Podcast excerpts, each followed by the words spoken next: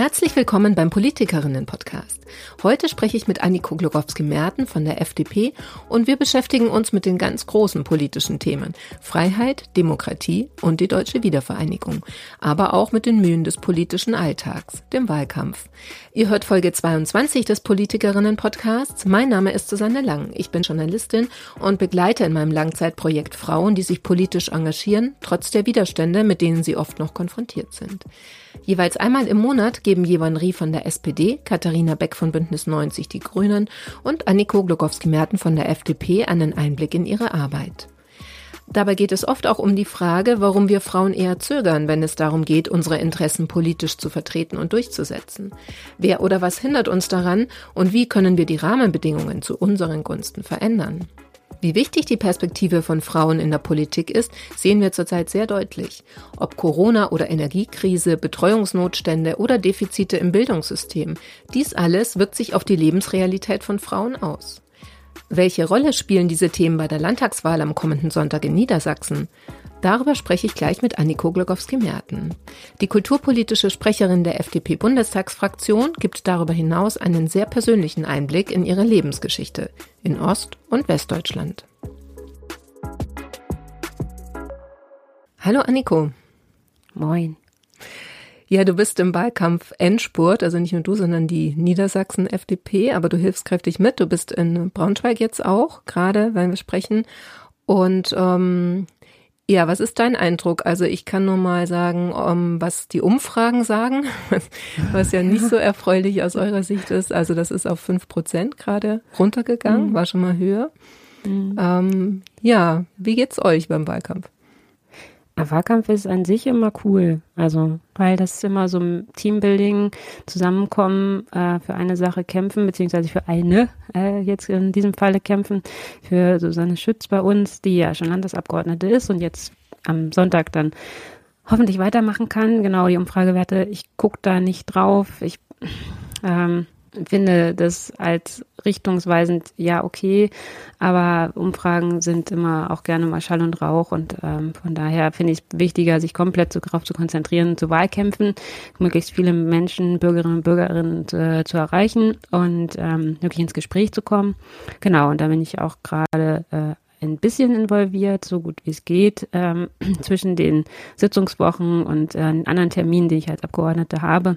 Weil Wahlkampf ist ja an sich für mich, als da bin ich dann wieder komplett FDP-Basismitglied. Ähm, äh, Anniko Glogowski-Merten, die da Wahlkampf macht für ihre Landtagsabgeordnete und, ähm, ja, und als äh, deswegen das auch integrieren muss in das ganz normale Arbeitsleben, ähm, wie es ja sonst auch war. Mhm. Aber an sich, die Stimmung ist gut, die Wahlkampfstände machen auch Spaß. Ähm, von daher finde ich die Stimmung äh, wirklich so, dass viele auch, viele Bürgerinnen und Bürger von sich aus auch kommen und sagen, habt ihr ein Programm für mich? Und wenn wir dann auch sagen, ja, wir haben es sogar so, das stell dir vor, du kannst es sogar als Podcast hören.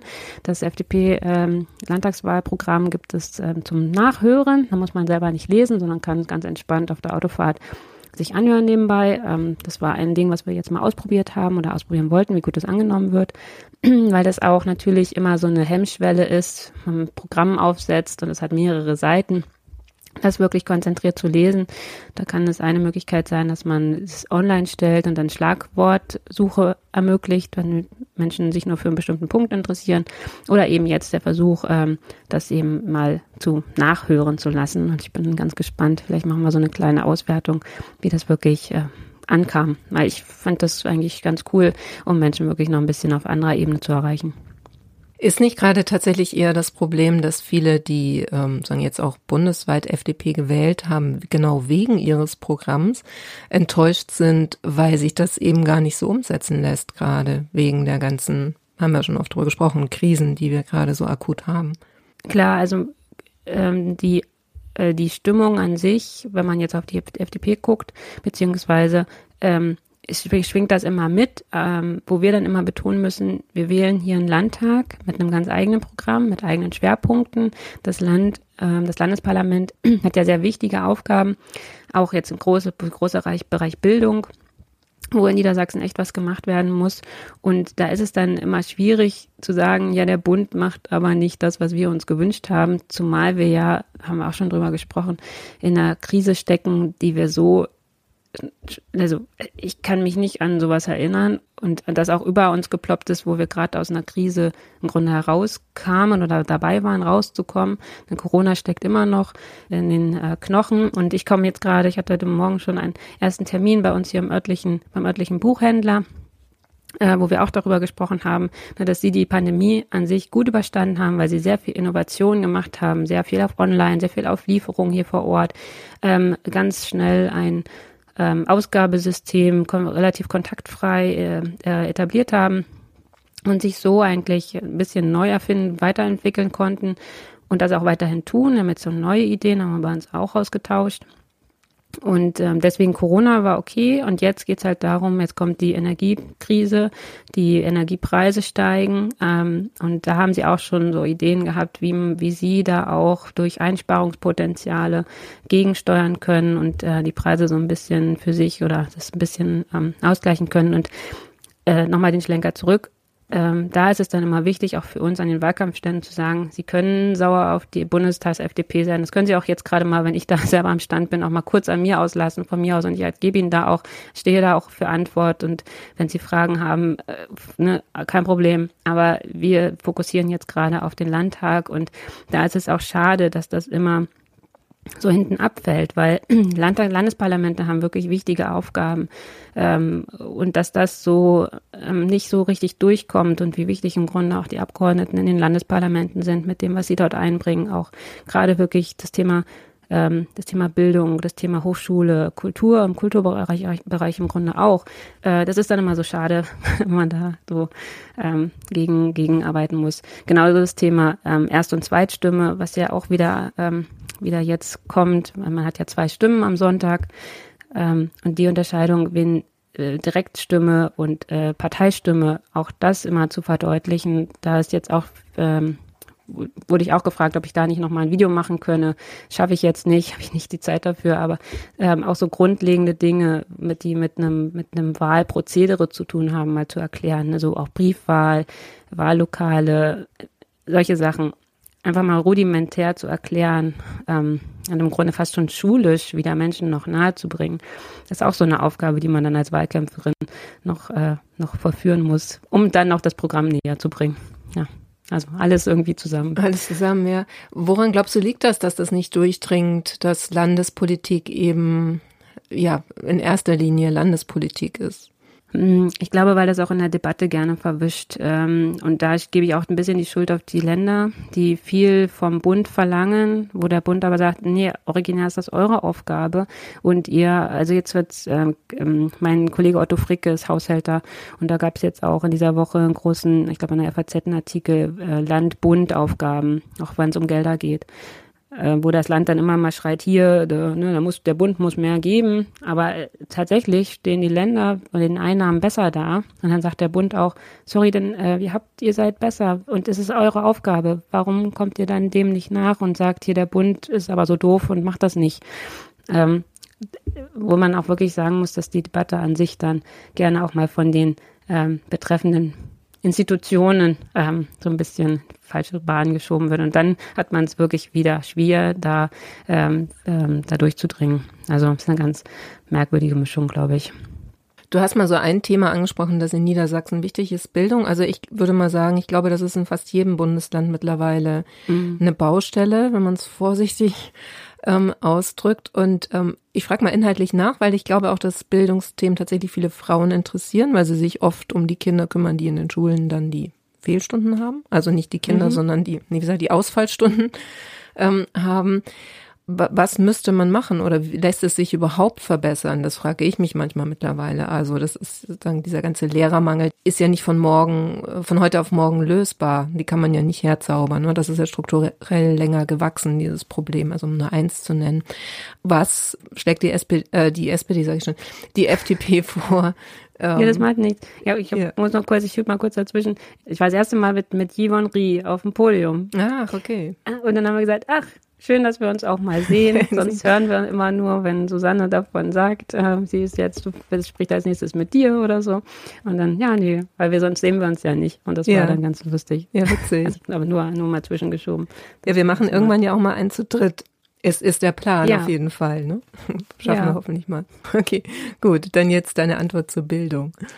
Also das große Thema, ähm, was wir jetzt, wo wir auch, ich weiß gar nicht, ob ich da letztes Mal auch schon drüber berichtet hatte, äh, wir haben ähm, ein Volksbegehren mit angeschoben zum Thema Förderschule, weil die abgebaut werden soll, auslaufen soll. Und wir haben ja eine sehr starke, engagierte, also die Astrid Lindgren Schule hier auch vor Ort, die eben Kinder, Jugendliche mit diesem Förderschwerpunkt Lernen betreut die, ja, die geschlossen werden soll. Und ähm, wir machen uns dafür stark, dass es eben nicht so ist, dass es nicht so wird, weil es äh, da auch wieder vom Individuumsgedanken, ähm, dass nicht Kinder pauschal inkludiert werden, weil äh, Inklusion viel bedeutet, viel Aufwand bedeutet und auch nicht immer punktuell das Richtige ist für die Kinder.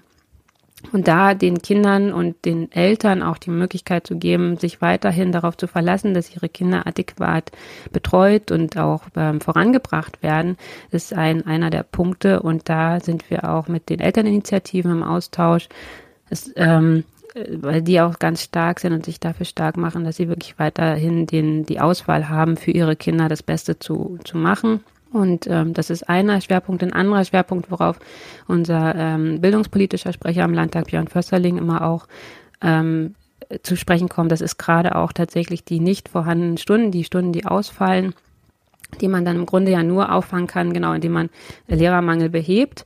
Da ist eine große Stellschraube auch die Hochschulen, ähm, wieder mehr Studienplätze auch auszuweisen für, für Lehrämter und auch ähm, aus meiner Sicht im Grunde auch so eine krude Zusammensetzung der Fächer mal aufzudröseln. Ich weiß, dass man, wenn man studiert, nur eine bestimmte Fächerkombination studieren kann. Und das macht es ja für viele, die das studieren wollen, auch lästig, weil sie vielleicht eine andere Fächerkombination machen wollen, die, sie, die denen auch dann mehr liegt.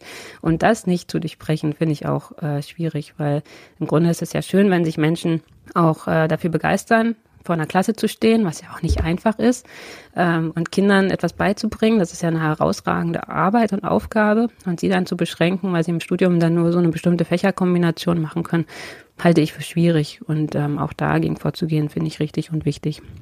Also bei, bei Bildungsthemen hat man ja auch immer, also es ist ja ein Föderalismus-Thema, das ähm, ist kein äh, Bundesthema, beziehungsweise sollte sich ja auch so ein bisschen ändern, wenn ich das richtig in Erinnerung habe. Wollte nicht, soll, wollte die Ampel nicht mehr Kompetenzen für den Bund auch? Ja, ich fände das auch richtig, gerade wenn es um die Vergleichbarkeit von Abschlüssen, ähm, sowohl im Studium äh, als auch dann nachher, wenn man dann sein Abitur macht, dass man da eine bessere, bessere Vergleichbarkeit hat und nicht, äh, ich kenne das ja aus dem eigenen Studienzeit, ich habe ja selber mal Lehramt studiert, schon eine Ach, Weile okay. her, aber Mhm. äh, ich habe in Magdeburg mal angefangen, direkt nach dem Abitur Lehramt zu studieren und hatte dann eine Freundin, die immer noch eine Freundin ist, die auch ähm, in Magdeburg studiert hat, weil sie den Studiengang so innovativ fand, selber aber aus Baden-Württemberg kam. Und irgendwann im Studium haben sie dann zu ihr gesagt, ja, wenn du in Magdeburg deinen Abschluss machst, dann kannst du vergessen, dass du in Baden-Württemberg äh, überhaupt angestellt wirst.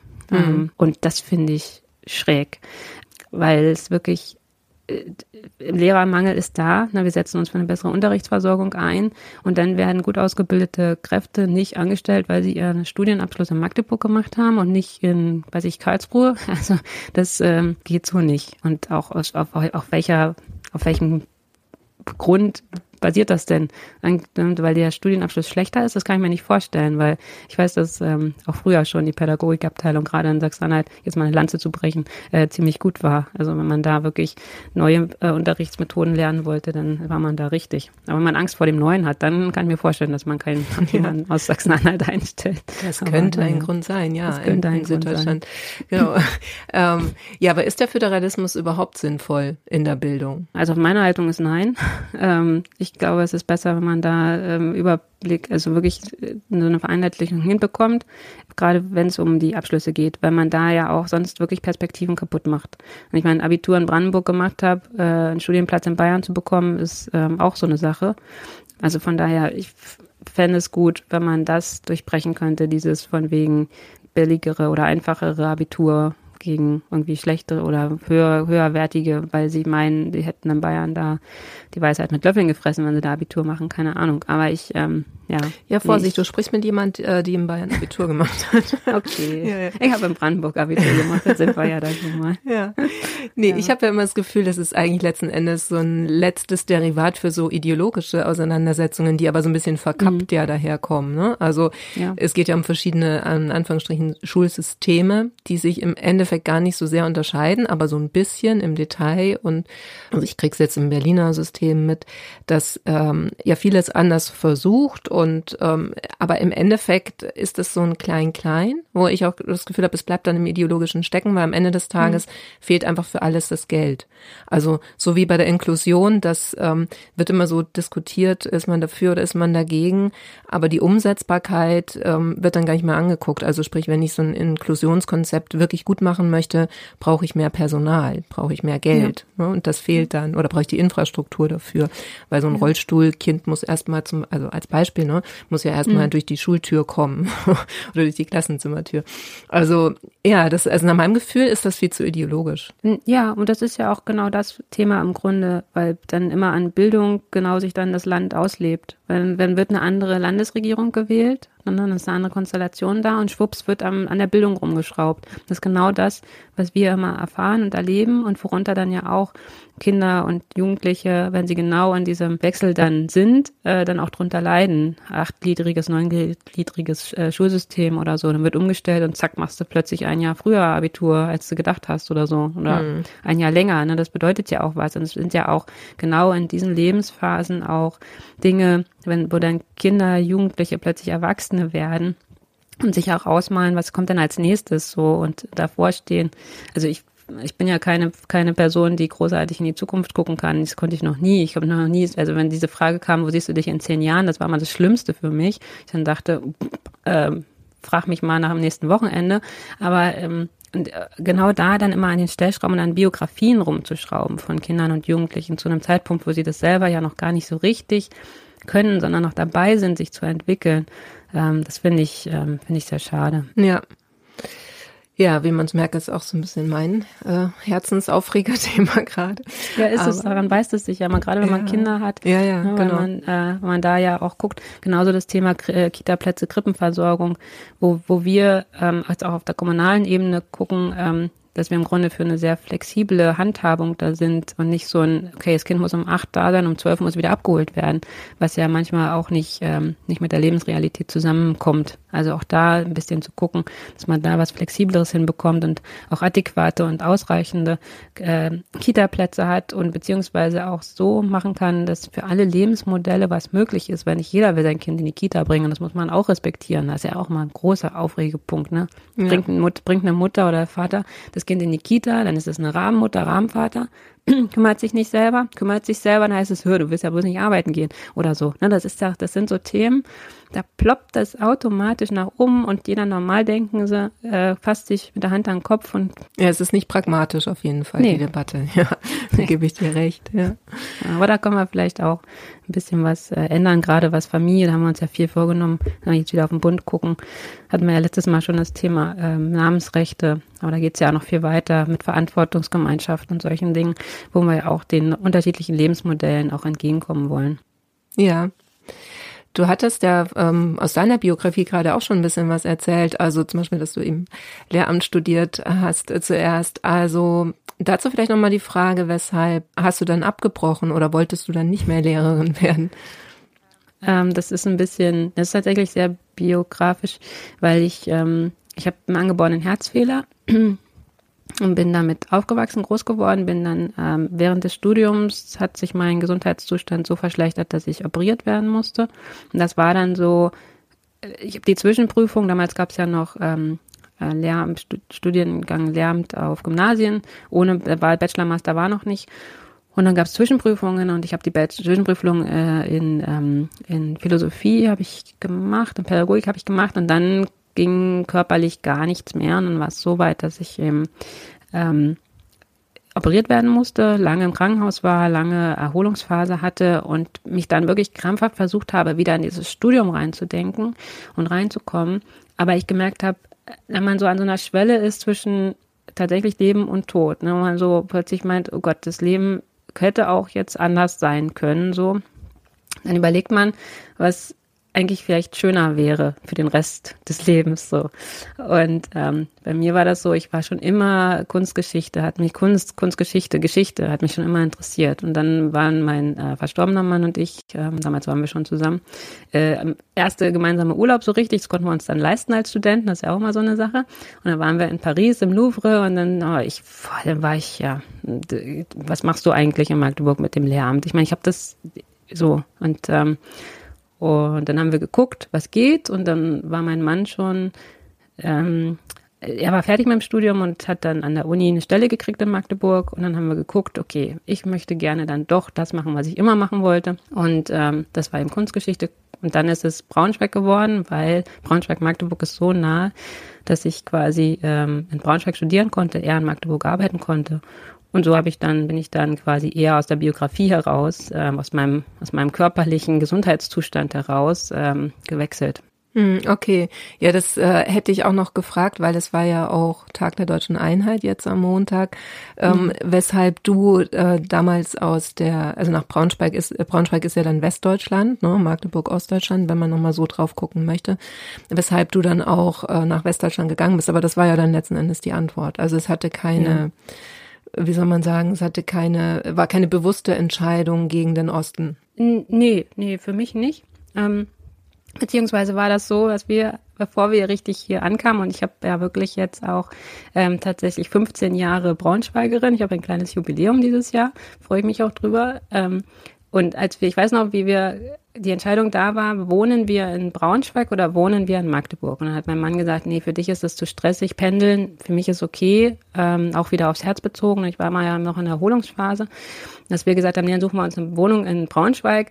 Aber ja, dann machen wir halt das Studium und dann ist, gehen wir wieder weg. so, und dann ist es aber, dann war es genau anders geworden, dass ich ähm, Braunschweig ähm, ist so schön und ich äh, liebe meine neue Heimat, dass ich da hier nicht wieder weg wollte und will.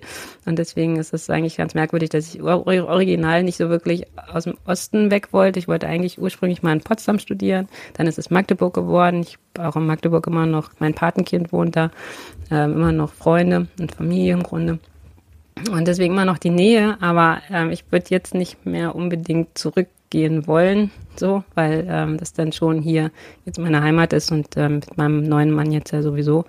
Und deswegen, ja, es ist aber der Tag der deutschen Einheit tatsächlich immer so ein Moment, wo ich äh, grübel und wo ich denke, ne, wirklich, was wäre, wenn? Ich meine, ich war zur Wende sieben, acht Jahre alt, neun Jahre alt und ähm, auch gerade, wenn ich dann auf die Herzgeschichte gucke, auf meine Gesundheit gucke, wo ich dann denke, mh, hm, wenn ich mit in dem Alter, wenn es da die DDR noch wäre, ich weiß nicht, ob ich so gut hätte operiert werden können. Mhm. So, ob mich dann überhaupt noch gibt vom Gesundheitszustand her gedacht. Und das sind dann schon so Momente, wo ich dann denke, boah, und jetzt bist du als Ossi für Braunschweig äh, im Bundestag. Das ist schon cool.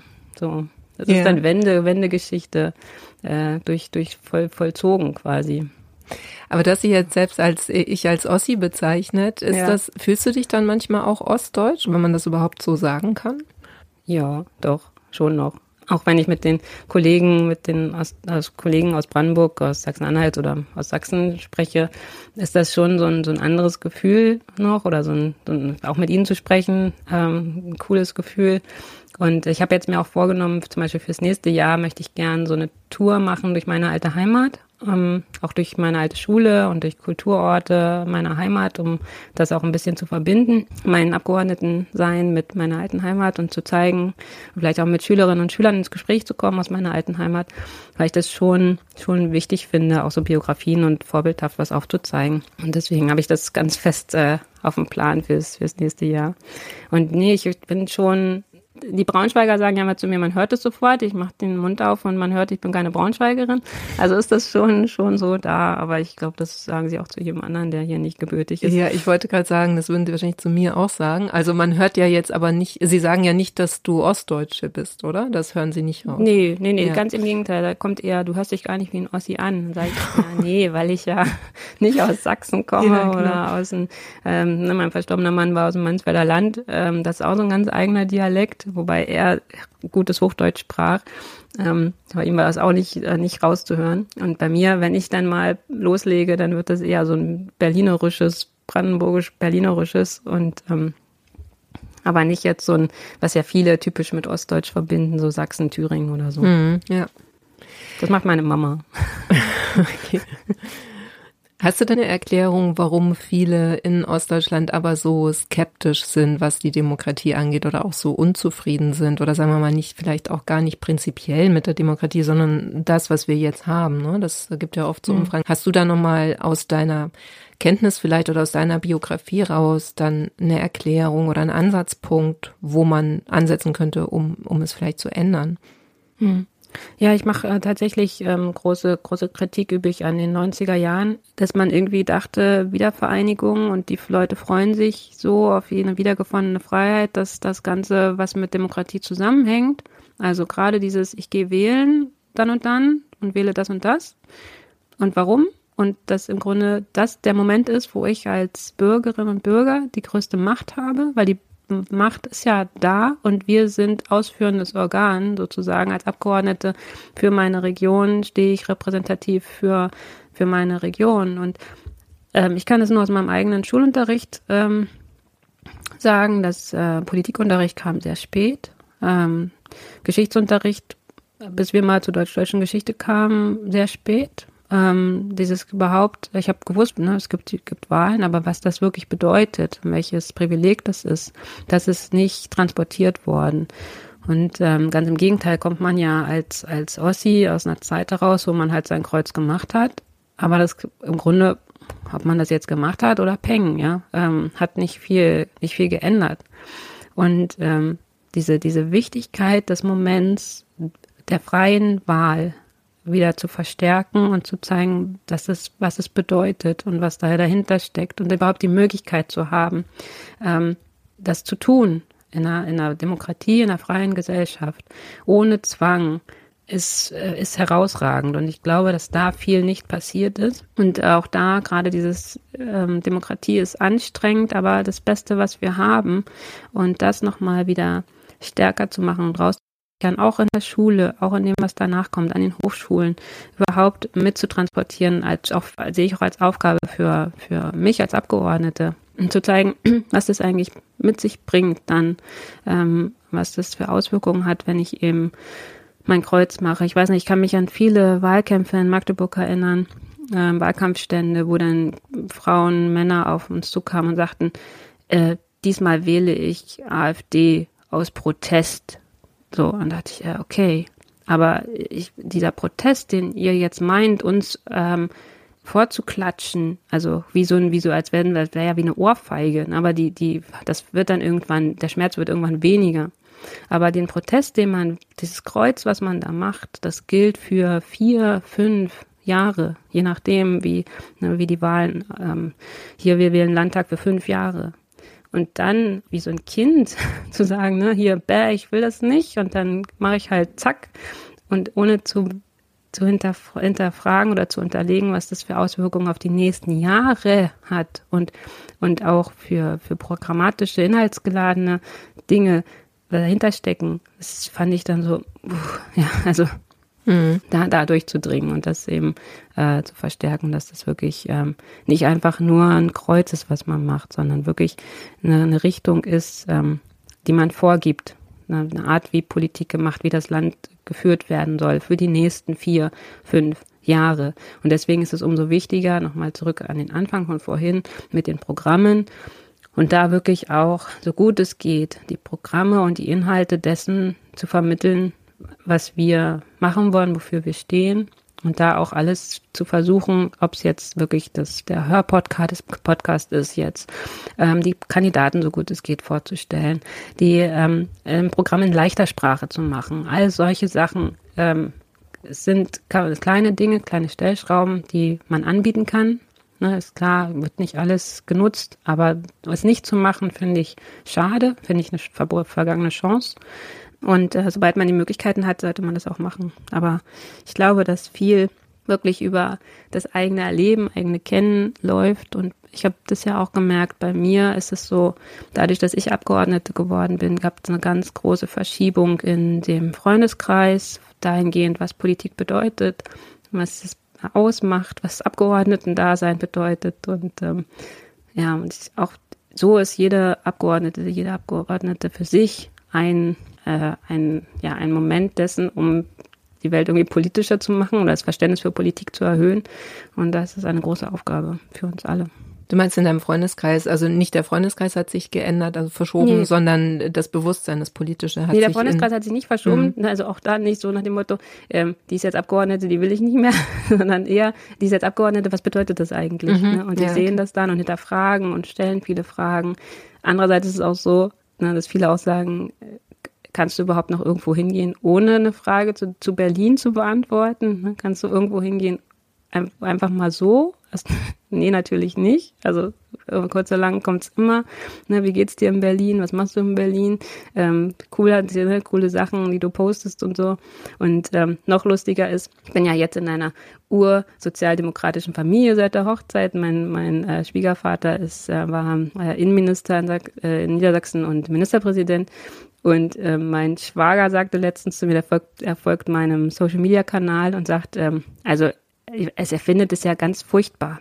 Aber er findet alles gut, was ich mache. Und das geht doch gar nicht, weil ich bin noch FDP und er ist Ur-SPDler und das kann doch nicht sein. Sag ich, ja, sorry.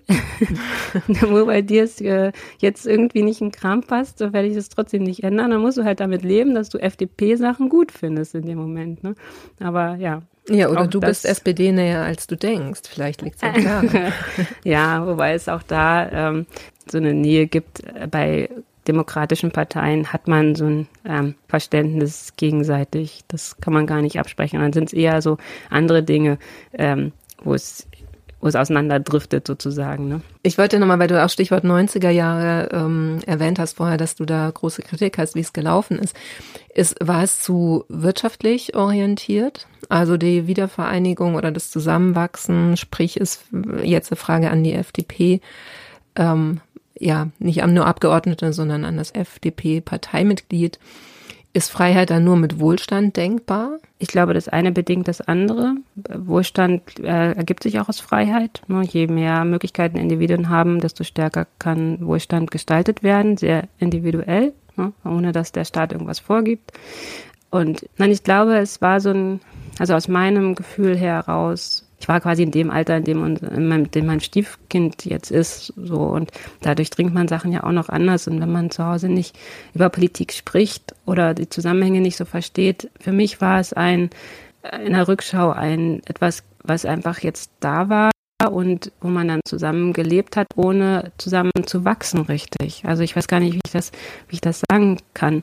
Ähm, es sind eben Dinge passiert, okay, dann war halt ein neuer Supermarkt da, war ja auch cool, und alles, aber das lief alles so nebenbei und das Leben war, lief auch so ganz normal weiter. Also da hat sich ja jetzt an sich so vom, vom Alltag her nicht groß etwas verändert. Also aus meinem, aus meinem Teenageralter heraus. Und das, ähm, dieses Zusammenwachsen, ich habe kein richtiges Zusammenwachsengefühl da. Also kein über, überstülpendes. Ja, ich ähm, habe hab so gerade auch das Gefühl manchmal, äh, wenn wir jetzt über all diese Krisen reden oder Krisenbewältigung, es wird Stichwort Entlastungspakete, ne, die sind natürlich wichtig. Es ist wichtig, dass Bürger unterstützt werden und Bürgerinnen äh, existenziell auch, um diese durch diese Zeit zu kommen. Aber ähm, es herrscht ja ein, es gab einmal irgendwann so die Meldung, es gibt die Befürchtung, dass es Aufstände, Volksaufstände gibt, wenn das und das passiert. Ne? Also wenn irgendwie mhm. insgesamt, sagen wir, abstrakter zusammengefasst, wenn der Wohlstand sinkt oder ähm, und da habe ich mich dann schon so gefragt, ja, ist es tatsächlich so? Also auch du hast AfD-Protestwähler angesprochen ist es dann so, wenn es mir nicht wirtschaftlich nicht gut genug geht, ja, oder ich nicht das alles zur Verfügung habe, was ich möchte, dass ich dann sofort auch so ein demokratisches Spektrum verlasse oder dass man Angst haben muss um die ähm, Demokratie, weil ne, die Krisen sagen so an daran zerren, dass es dann auch vielleicht am Ende zu, zu brüchig ist oder zu instabil. So. Also kennst, hast du da auch die Befürchtung oder glaubst du, dass das ähm, gar nicht so entscheidend ist. Also dass das, was du alles genannt hast, viel wichtiger ist, dass man eigentlich eher in so eine demokratische Bildung investiert. Hm, ich glaube, dass das, ähm, das eine nicht ohne das andere gedacht werden kann. Was ich glaube, ist schon, dass durch den Krieg und durch die daraus hervorgerufene Krise, die ja sehr allumfassend ist und wirklich in alle Bereiche reingreift, ähm, eine Nähe entsteht dann plötzlich zu dem, was da passiert und auch ein Aufhorchen und ein Umdenken stattfindet. Und ich glaube, dass das im Grunde auch die demokratischen ähm, Kräfte stärken kann, äh, in dem Sinne, dass dann sich auch mehr Menschen wieder engagieren und mehr einbringen in, in, diese, in diesen Veränderungen und diese Veränderungen mittragen wollen. Das ist ja super wichtig. Viel Politik wird ja durchs Ehrenamt gemacht und durch Menschen, die sich wirklich aktiv vor Ort einsetzen. Ähm, und gleichzeitig ist es so, dass wir natürlich auch gucken müssen, dass wir alle so gut wie es geht auch durch die Krise bringen und helfen und unterstützen. Und äh, ohne jetzt großartig, deswegen, wir haben ja auch das Thema äh, Schuldenbremse, wo einige Partner auch sagen, äh, ja, die muss man doch jetzt mal aufweichen, ähm, weil die, ne, die Not ist am Mann. Aber wir haben ja jetzt gemerkt, wir können das eine und das andere, also wir können das eine tun und das andere behalten, sozusagen, weil es da ja auch darum geht, dass je mehr wir jetzt auch im Bereich der Schulden, Schuldenmachens ähm, agieren, desto schlimmer wird es für die nächsten Generationen. Wir reden ja jetzt gerade mal ganz viel über nächste Generationen. Wenn wir das jetzt nicht machen oder etwas machen, dass das dann Auswirkungen hat auf die nächste Generation. Und deswegen ist es da auch immer wichtig zu gucken, wie man jetzt in der Krise agieren kann und muss und gleichzeitig für die Zukunft gedacht, dass wir da auch nach der Krise oder nach dem dann auch weiter gut zusammen, zusammenarbeiten. Gleichwohl glaube ich, dass das auch das Thema Bildung und Demokratiebildung, wir wollen ja auch ein Demokratiestärkungsgesetz einführen, da ist mein äh, Kollege Martin Gassner-Herz mit, mit drin, in, äh, als von uns, von uns, von der FDP aus gesehen. Und ähm, dass das alle das eine nicht ohne das andere gemacht werden kann. Also das, das Politik ist kompliziert. Ich glaube, das ist im Podcast auch schon an mehreren Stellen immer mal wieder äh, deutlich geworden, mhm. dass es nicht die eine große Lösung gibt. Und gerade auch ähm, beim Thema Gesellschaft und Zusammenhalt ähm, ist es im Grunde das Gleiche. Ja, war uns auch ein ganz schönes Schlusswort. Auch, auch einen Froschmalz. Du bist ein bisschen erkältet, hast du vorher ich erzählt. Ich habe noch ein bisschen ne? Stresserkältung, ja, genau, das ist das Wetter. Ja, vielen Dank, Anniko für die ähm, ja sehr persönliche Folge diesmal, aber war sehr interessant. Und ähm, ja, dann drücke ich euch die Daumen für Sonntag. Ich drücke sie natürlich mhm. allen, nicht nur euch. Bin in dem Sinne überparteilichen Kräften. Ja, genau, genau, mhm. das stimmt. Ähm, ja, und dann bin, reden wir wahrscheinlich in der nächsten Folge auch unter anderem über das Ergebnis. Bestimmt. Dann, ähm, ja, würde ich sagen, bis dahin. Bis dahin. Danke dir. Danke auch euch fürs Zuhören. Schön, dass ihr dabei wart bei dieser 22. Folge des Politikerinnen-Podcasts. Mehr Infos zum Projekt findet ihr auf der Webseite www.diepolitikerinnen.de. Dort könnt ihr auch einen Newsletter abonnieren und ich freue mich natürlich, wenn ihr den Podcast abonniert, wenn ihr ihn weiterempfehlt. Vielleicht kennt ihr politisch interessierte Frauen oder sogar Frauen, die vielleicht vorhaben, sich selber politisch zu engagieren. Danke euch, macht's gut.